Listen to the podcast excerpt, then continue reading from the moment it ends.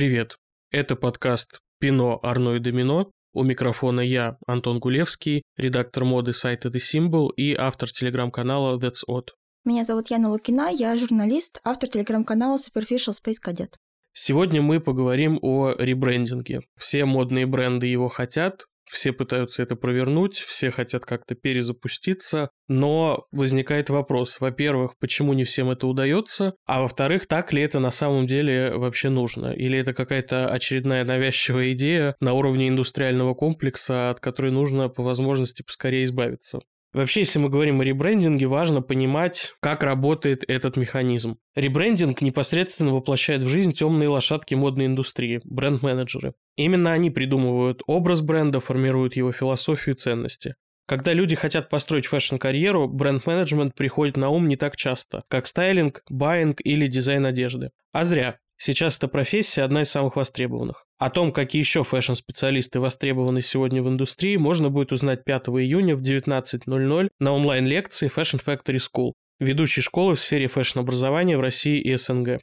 На лекции вы узнаете, каких специалистов ищут модные бренды, как сменить профессию и перейти в индустрию моды, и как оценить свои компетенции и произвести нужное впечатление на собеседовании. Все участники получат подарки, подборку ресурсов и телеграм-каналов с модными вакансиями и скидку на обучение в Fashion Factory School. Участие бесплатное. Записаться на лекцию можно по ссылке в описании этого выпуска.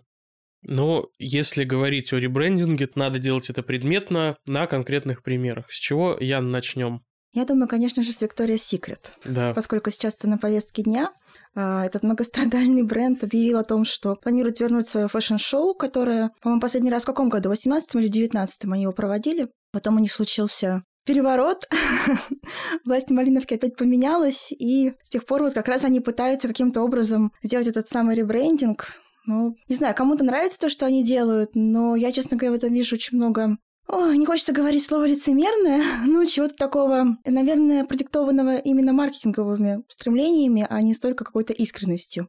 Ну, собственно, с чего все началось? С 16 насколько я помню, года у них стабильно падали продажи, потому что было очевидно, что они отстали от повестки. От жизни. А, вообще от жизни глобально. И, в общем, все, что они делают, и все, на чем они сделали себе имя, уже совершенно было не в духе времени. Тем не менее, они вот пару лет пытались это игнорировать и гнуть свою линию. А потом случился такой вот момент, такая точка невозврата была пройдена, когда Эдразек, на тот момент э, директор по маркетингу всей группы L Brands, которая является материнской компанией, на тот момент являлась материнской компанией Victoria's Secret, он дал интервью Вогу, где э, была затронута тема как раз Victoria's Secret Fashion Show, и он сказал следующее. Он сказал, что транс-женщины и модели плюс сайз не будут участвовать в показе Victoria's Secret Fashion Show, потому что этот показ — это фантазия. Фантазия. После этого на них обрушился какой-то страшный град критики, все их возненавидели, прокляли, отменили. И там сразу же нашлось э, тысяча примеров харасмента, сразу же оказалось, что все те модели, которые раньше вроде как были счастливы участвовать в этих шоу, говорили, что это мечта их детства. Оказывается, да, что все, это время им там было тяжело и тесно и грустно. Там и, да. и Белла Хадид вот, призналась, вот, что ее там где-то да. лапали и прочее.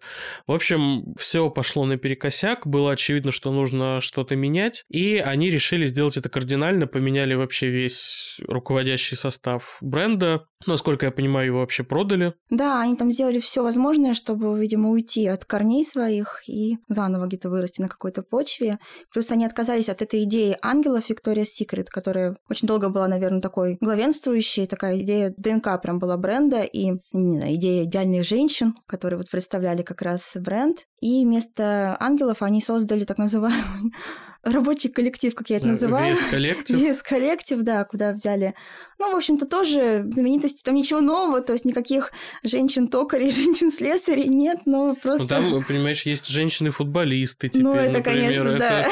Знаешь, невероятная смена парадигмы какая-то. Да, да. В общем, женщины разных форм, размеров. Ну да. Whatever. Все по всем законам diversity. Но я с тобой согласен, действительно в этом чувствуется лицемерие, как, в принципе, и во всех аналогичных кейсах. Но этот пример, он очень симптоматичный, потому что он хорошо показывает, зачем вообще нужен ребрендинг, при каких обстоятельствах он нужен. Потому что очевидно, что для того, чтобы оставаться на коне, так сказать, брендам нужно быть в повестке, нужно соответствовать духу времени. Вот тот самый неуловимый цайтгайст, за которым все гонятся, за ним нужно успевать. И в какой-то момент оказывается, что старая модель, по которой работал тот или иной бренд, она уже вот этому духу времени не соответствует, и нужно что-то делать. И вот тут появляется волшебная таблетка в виде ребрендинга. Все думают, что сейчас мы сменим креативного директора, поменяем логотип, это стало очень модно в последние годы, О, да. пропишем там новую контент-стратегию, новую там некую философию, манифест напишем, сейчас вот это тоже очень любят, манифест, и все у нас заколосится. Но не всегда колосится. Вот тут возникает вопрос, почему? Почему не всегда колосится? А, мне нужно на него ответить. Знаешь, я думаю, это, конечно, вопрос э, практически из разряда риторических, но в большинстве случаев, вот мое личное ощущение, что не все понимают вообще, чего они хотят в конечном итоге от этого ребрендинга, к чему они хотят прийти. То есть, знаешь, это в данном случае бренды это как самурай, у которого есть э, Путь только, да, но никакой цели. цели нет. Вот они тоже никакой конечной цели не видят. Вот я как раз хотела бы сказать, что в случае там с Victoria's Secret там очень понятно, почему нужен был ребрендинг, нужно было максимально отстроиться, да, от э, старого погоревшего вот этого образа, и поэтому логично было там, ну, не знаю, дом, который проще было сжечь, чем его пытаться как-то перестроить. Поэтому они построили новый, соседний, ну, не знаю, на соседней лужайке.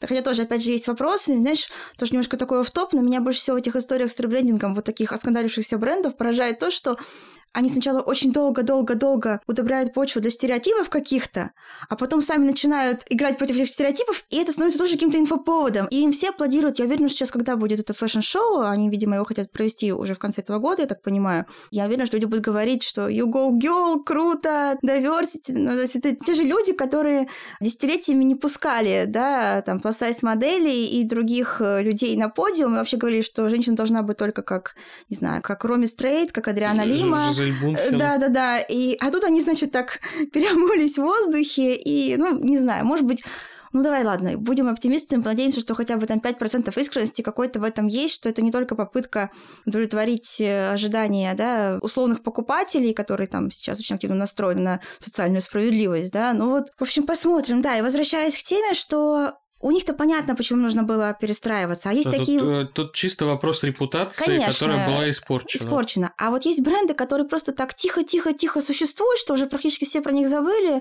И Там нужно и- бы напомнить. Да нужно напомнить, и они делают какой-то ребрендинг, а ты вообще не понимаешь. Почему? Зачем, да? Что они хотят? То есть они понятно, что они хотят попасть в инфополе, очевидно, да, но ну, давай будем честны, там, условная смена логотипа или даже назначение дизайнера, ну, это не всегда, во-первых, гарант того, что ты вдруг резко станешь хайповым, хотя понятно, что все к этому стремятся. Я так думаю, что, не знаю, у 90% брендов цель найти своего Virgil Abloh, да, и понадеяться, что он там как-то все им перезапустит. Или Александра Микеле. Ну, хотя бы, хотя бы Александра Микеле, да-да-да. Хотя бы. Хотя бы. Да, и надеяться, что они все перезапустят, и у них там все как-то заколосится, но в целом это тоже стало уже настолько схематичным решением, что, то есть в свое время и Микеле, и Абла это скорее были какие-то исключения, да, то есть это был риск для брендов, особенно таких больших, как Gucci и Louis Vuitton, это был риск. А сейчас, когда по этой же модели пытаются нанять тоже как будто бы не знаю, молодых, э, хайповых дизайнеров, что становится уже настолько банальным, что мне кажется, что тут, ну, как бы тут уже не может быть такого всплеска в принципе, потому что это настолько уже схематично, такие, а, ну да, какие-то там очередные молодые парни, которые там делали стритвир, там пришли там, не знаю, в старый итальянский дом, который специализируется на коже. Ну, потрясающая новость, как бы, окей. Никогда такого не Никогда было, и такого вот не было. опять. Да, через три сезона их там погонят, как бы уже все понятно, и вот эта вся ну вот история. через три сезона это еще ничего. Вот нам сегодняшнее утро подкинуло свежий инфоповод. Да. Людовик де Сен-Сернен, дизайнер, который дебютировал вот буквально в этом сезоне в Ann Demeulemeester. В этом году, в этом в сезоне. этом году, в да. этом сезоне, да, вот он буквально на прошедшей неделе моды в Париже показал свою первую коллекцию, очень неплохую, Да, самое, очень что хорошо бодро было она была встречена и критиками, и неплохо они поработали с инфлюенсерами, что никогда не было свойственно Ann Demeulemeester. Бренд был вообще про другое. Не про красные дорожки, не про celebrity dressing, э, не про influence-маркетинг вообще. Он существовал просто в какой-то параллельной вселенной, а тут они прям хорошо с этим поработали, они одели на красную дорожку... На вечеринку Vanity Fair. Да, в вечеринке Vanity Fair пост-оскаровской автопати Хантер Шейфер, да, в такой знаковый лук из этой коллекции, который закрывал показ, шелковую юбку и топ-перо из кожи, как выяснилось. Туда же, насколько я помню, они одели Ману Риуса уже в мужской образ, который тоже такой популярный персонаж в соцсетях, угу. актер и, ну, если честно, в большей степени инфлюенсер. Инфлюенсер он больше, да. Да, но так или иначе популярный персонаж в соцсетях. И, в принципе, ну, неплохо он как-то мэтчится со всем вот этим. Кендалл Дженнер одели, что было уже совсем неожиданно всех. Это прям немножко удивило. Но, в общем, казалось, что вроде бы все идет неплохо. В итоге сегодня, как гром среди ясного неба, новость о том, что он уходит, при том, что единственная коллекция, которую он сделал, даже еще не поступила в продажу. То есть даже никаких финансовых показателей еще нет, которые могли бы... Ну, судьбу решить его. Решить да. его судьбу, да, и показать, ну, насколько он успешен в этой роли. Потому что, как говорится, встретимся у кассы, да, говорят в таких случаях. Все решают деньги. Здесь не было даже возможности посмотреть на эти деньги. Они еще не поступили в кассу. Ну, там очевидно, что какие-то идеологические соображения да, вошли в чат. Сто процентов. Э, и, в принципе, нынешний владелец бренда Клаудио Антониоли, он славится таким деспотичным характером. Он такой олдскульный владелец бренда, который хочет все контролировать. И знаешь, что здесь интересно? Я уже выкатил пост об этом в своем канале. У меня есть ощущение, что просто сменилась парадигма вообще глобально. И для молодых дизайнеров работа на какой-то большой бренд — это сейчас не предел мечтаний и не цель всей жизни, как это было раньше. Потому что раньше, очевидно, это было ну, чуть ли не единственным социальным лифтом. Это была вершина, конечно. Это была вершина карьеры. Да. Действительно, если тебя назначали в какой-то большой бренд, это означало и новый статус, и новые деньги. Это гарантировало тебе приток средств и в твой бренд, который ты параллельно строил. А сейчас бренды нанимают молодых дизайнеров, у которых уже есть такой крепкий большой личный бренд, построенный в соцсетях, построенный за счет там нетворкинга со знаменитостями и так далее. И получается, что уже на данном этапе брендам эти дизайнеры нужнее, чем Бренды эти бренды дизайнерам. Да. И вот я только сейчас понял смысл вот этой реплики Жак Мюса, когда Business of Fashion, да, по-моему, делал профайл его большой, и он там рассказывал о том, что вот, дескать, он болтал с Анной Винтур, и она у него спросила, а не хочешь ли ты поработать на какой-нибудь большой дом? А он ей сказал, у меня уже есть большой дом, он называется Жак Мюс. Тогда мне показалось, что это очень нагло и самонадеянно, вызывающе, да. А, просто да что он вообще о себе возомнил? Щенок. Но сейчас я понимаю, что он по большому счету прав. Зачем ему какой-то большой дом, если он с нуля взрастил свой личный бренд, и собственный бренд под названием Жак Мюс, и свой личный бренд, да, себя как инфлюенсера. Ему совершенно не нужна работа в Клое, в Селин, какие там еще бренды ему пытались да, сосватать. какие только не пытались. Какие только не пытались. Эти слухи постоянно возникали, что вот-вот Жак Мюс выйдет на работу там-то, там-то, а я сейчас понимаю, что ему это вообще не нужно. А тебе не кажется, это очень сильно мэчится в целом ситуации, когда, правда, там, тебе любой человек скажет, что нужно работать, правда, на свой личный бренд, а это прям в буквальном смысле личный бренд. То есть ты... Во всех смыслах. Во всех смыслах, слова. да. Я тоже вот, э, я читала, Юля выдала, делала краткий пересказ рассылки Эми Одел, где она беседовала с Элизой Лихт, да, которая все время была у Дона Кэрон, PR Girl, да, как это называлось, DKNY PR Girl, угу. да. И там как раз вот тоже тема была про личный бренд, и я потом тоже полезла, почитала, что, в принципе, там это сама Лиза сейчас пишет в своих соцсетях на эту тему, поскольку она выпустила новую книгу, книгу, и там она тоже вот прям черным по белому она везде говорит, что ну, когда кто-то приходит работать в какую-то компанию, там не висит на двери ваша фамилия, там не висит ваше имя на двери, и как бы, естественно, боссы должны это учитывать. И, конечно, я так понимаю, что сейчас э, условная какая-то метафорическая дверь с твоим именем, но это как бы гораздо дороже, чем огромный-огромный дом, где твоего имени как бы нет. Где да, и... просто винтик в общем механизме. Конечно, где-то просто какой-то Может часть, быть, да. Э, золотой винтик, звездный, но все равно винтик. Ну, мы даже видим, что даже звездные золотые винтики потом в какой-то момент снашиваются, их также отправляют на пенсию. Незаменимых да, нет. Да.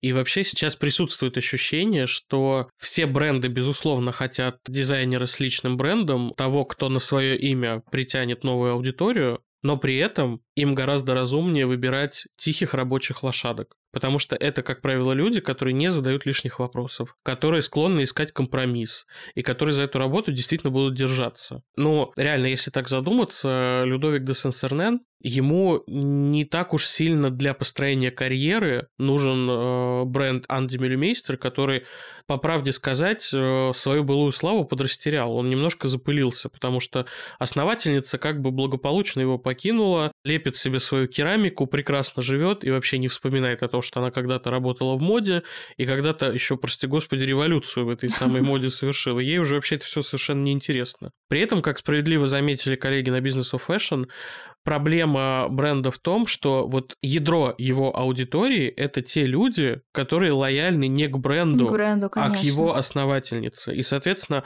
когда она ушла, они постепенно, понемножку утекли за ней, и они теперь покупают там мебель, которую она делает в коллаборациях с кем-то, керамику, что угодно, whatever. Даже если она, не знаю, как Гвинет Пелтру начнет свечки выпускать и э, лечащие кристаллы, мне кажется, они будут это покупать. Им мало интересно то, что происходит в бренде ее имени сейчас. И, скорее всего, то, что они там увидели в первой коллекции Людовика, им тоже не очень понравилось, потому что, как бы это мы можем там искать какие-то отсылки к коллекциям Ан, для них это все равно не то, в любом случае.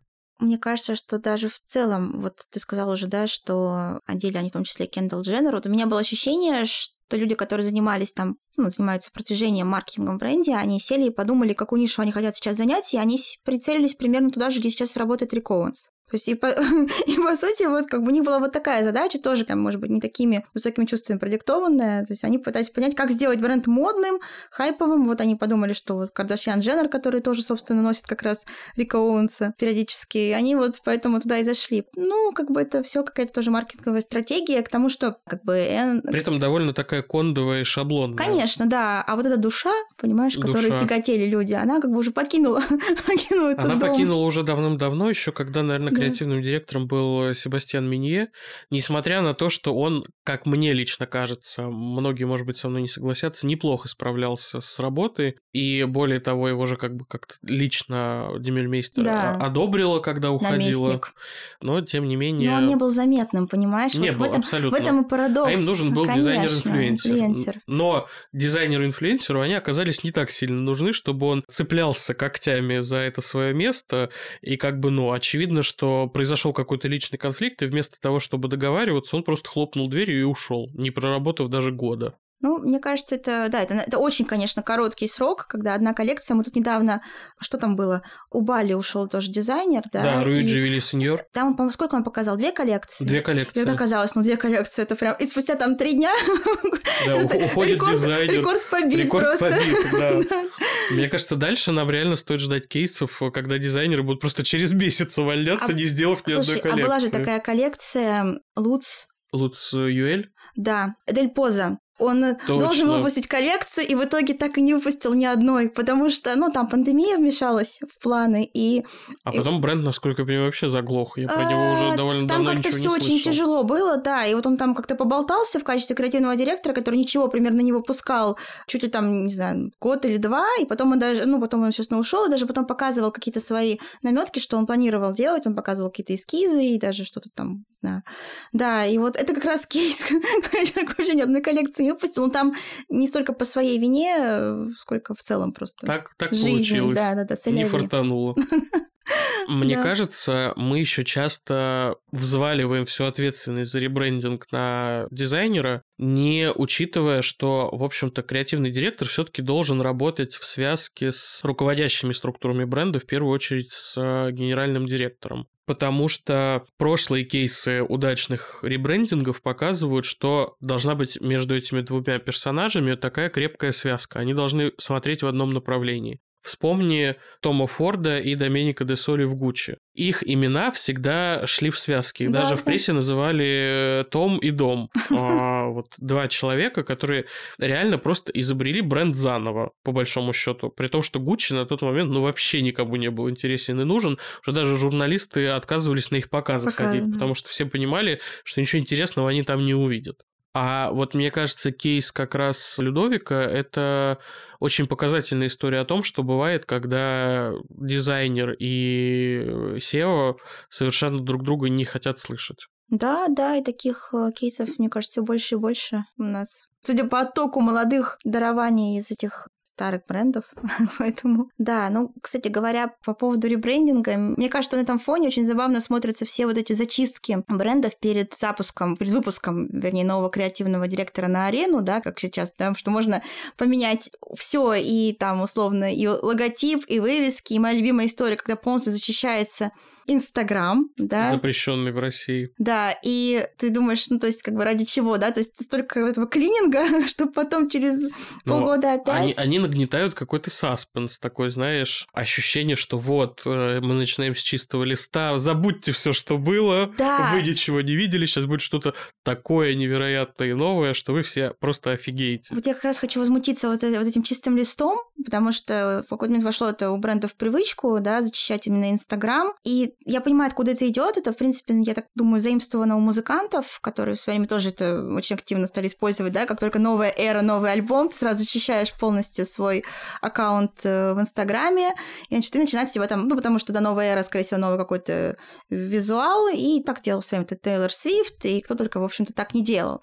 Но когда это делает Тейлор Свифт, которая сама записала все свои там предыдущие 9 альбомов, да, и она там, не знаю, ведет свой инстаграм, ну, там ее команда, вернее, тем не менее, она может себе позволить там как будто бы немножко стереть что-то свое старое, чтобы потом новое.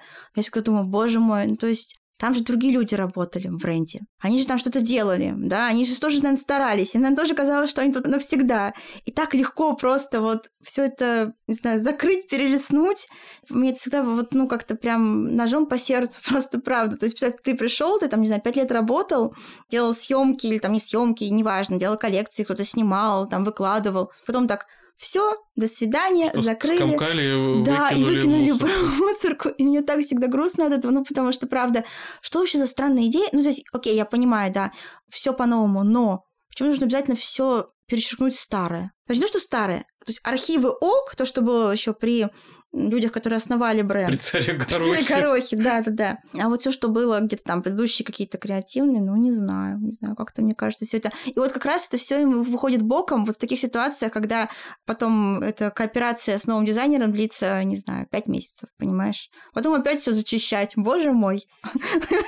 Мне кажется, есть еще проблема того, что действительно все ищут какую-то волшебную таблетку, не принимая во внимание, что бренды, они действительно очень разные по своему духу, и некоторые дизайнеры после одного удачного кейса ребрендинга попадают в такую ловушку, они зарабатывают себе репутацию таких... Э, кризис-менеджеров. Э, кризис-менеджеров, да. И это очень плохо, потому что, мне кажется, они сами становятся заложниками этой репутации.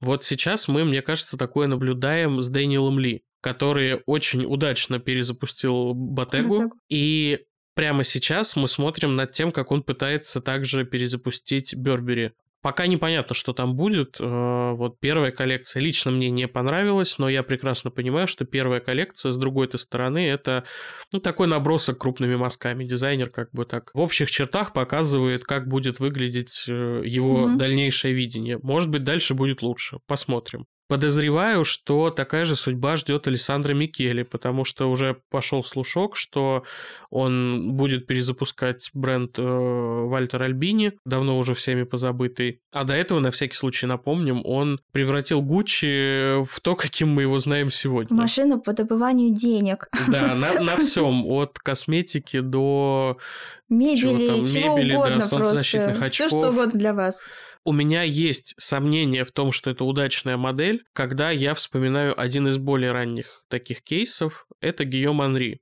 Если кто забыл, напоминаю, что Гийом Анри когда-то лет, наверное, 10 да, назад появился в публичном поле после того, как ему удалось очень удачно перезапустить Карвен. Оживить, я бы сказала. Там, просто, там да, это слово тут, просто оживить. Реально нужно было просто, я не знаю, какой кровью младенцев нужно было воспользоваться, чтобы этого просто из пепла. мертвеца просто поднять, да.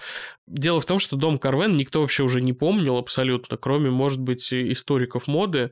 Все остальные про него напрочь забыли. Потом нашлись амбициозные инвесторы, которые решили выкупить все, что от него осталось. И назначили туда молодого, многообещающего дизайнера, который при этом, в общем, не хватал звезд с неба до этого. У него не было каких-то ярких строчек в резюме. Он... Это вообще другое время, мне кажется, было. Да. Еще до Инстаграма. Да-да-да, как-то, в общем, очень тихо он существовал. И тут происходит следующее. Бренд вдруг становится очень модным. То есть о нем все вспоминают, все хотят его вещи, и это как-то вот очень тоже стихийно произошло, если ты помнишь. Э, тогда еще как раз был расцвет эры стрит-стайла. Это действительно было какой-то большой движущей силой. И люди еще пока в большинстве своем на стрит-стайл одевались сами. И в какой-то момент очень влиятельные люди в индустрии начали носить много вещей Карвен. То есть редакторы, какие-то очень популярные стилисты, It Girls тогда еще оперировали этим термином. Там Алекса Чанг, по-моему, носила да, да, очень носила. много.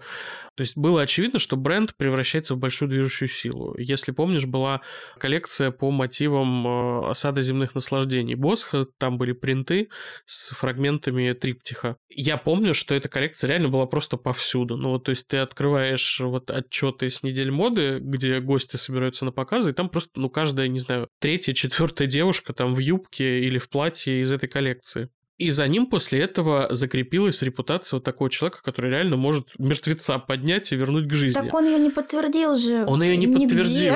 Он ее не подтвердил, в том-то и дело. После этого его э, переманили в Нина Ричи. Нина Ричи да. Там у него ничего не получилось, он ушел. Но это не помешало LVMH попытаться возродить Пату, нанять его туда. И то, что он там сейчас делает, это абсолютно чудовищно. Ну, то есть это так плохо, что просто на это стыдно смотреть. Ну, как бы ты испытываешь испытываешь испанский стыд, когда ты смотришь эти показы, потому что это абсолютно не актуальные вещи, просто банально некрасивые, и это выглядит так, как будто, знаешь, примодниться и влиться в тусовку джензеров пытается, ну, человек среднего возраста, скажем так.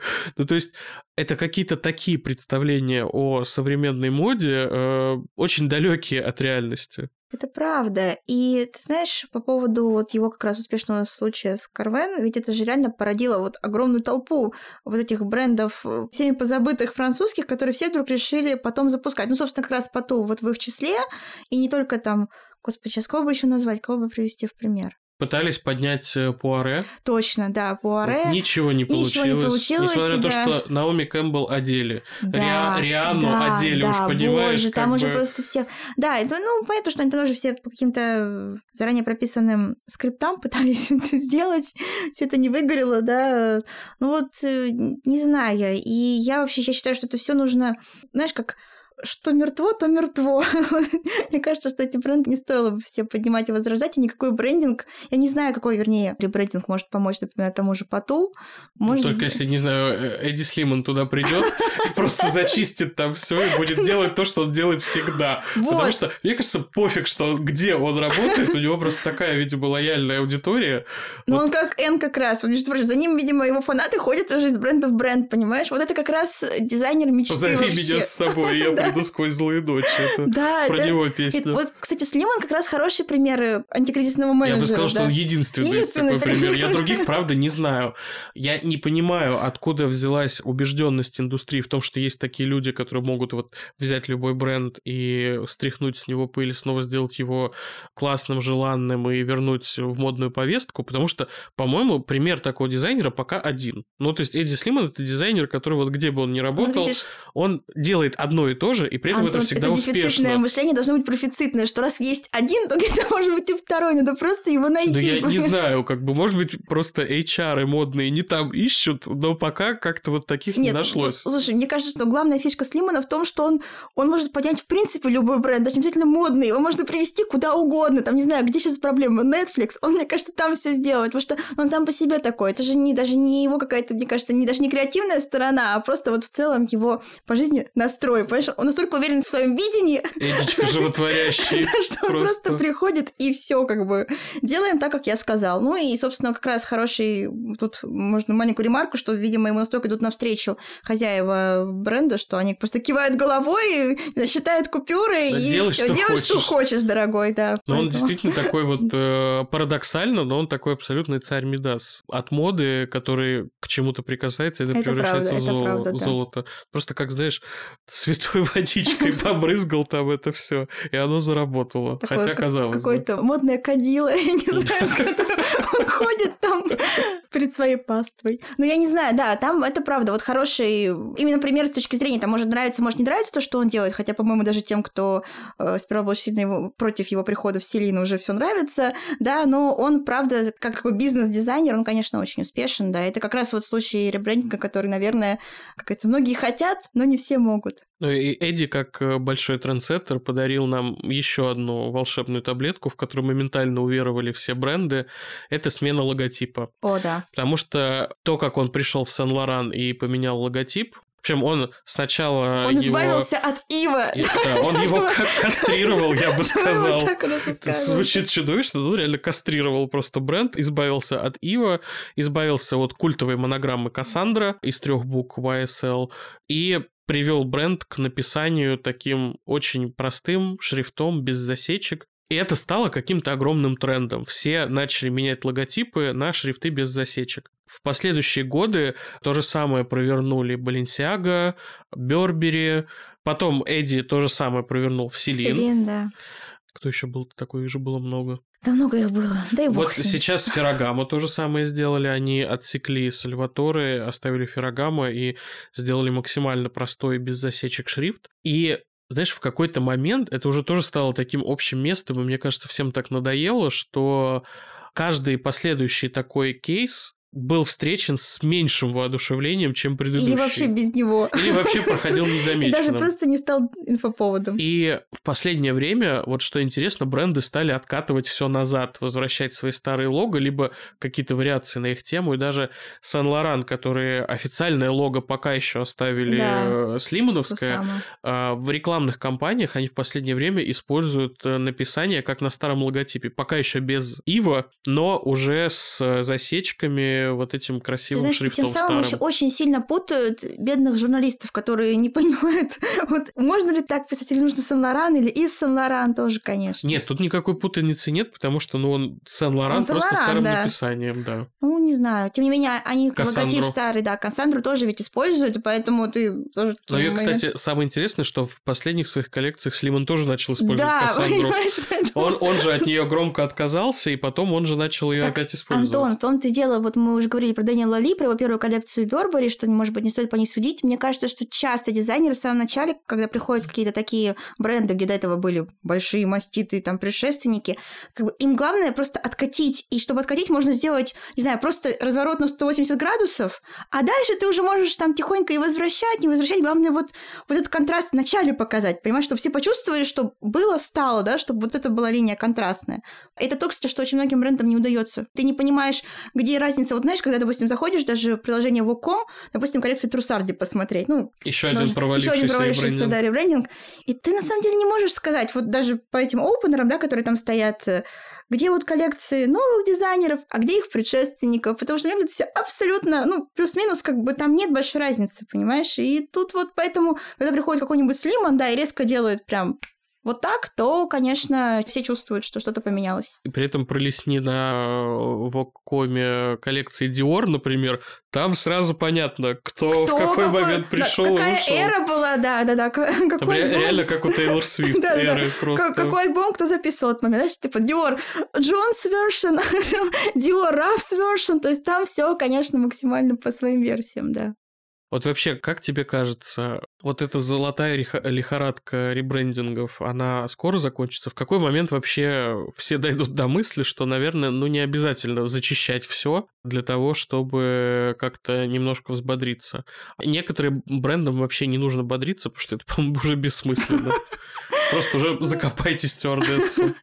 Ну, мне кажется, я думаю, что бренды не будут сдаваться. Вообще в моде довольно много оптимистов, и, видимо, они будут надеяться, что у кого, знаешь, то есть то, что у кого-то не получилось, не значит, что у тебя не получится, а вдруг получится. Поэтому я думаю, что мы будем долго еще наблюдать. Просто единственное, что, может быть, механизм изменится. Может быть, перестанут реально зачищать, перестанут менять логотип, будут как-то по-другому делать Может быть, ребрендинг. они будут как-то более персонализированно к нему подходить, Конечно, потому да. что, ну, мне кажется, после стольких осечек уже до всех должно дойти, что... Что, что пора будет добавить засечек. Да, добавить засечек. И никакой волшебной таблетки нет, никто вам ее не подарит, потому что все индивидуально должна быть химия. Опять же, повторю свою мысль. Должна быть химия между дизайнером и брендом. Все там должно сложиться. Они должны друг друга полюбить. Поэтому, Яна, э, мне кажется, что нам ребрендинг нашего подкаста не нужен. Мы как-то без него проживем. Химия у нас потрясающая. Да, химия у нас потрясающая, все у нас хорошо. Поэтому никаких подобных новостей от нас не ждите. И раз, и через неделю мы закрываемся. В лучших традициях, так сказать, современной моды.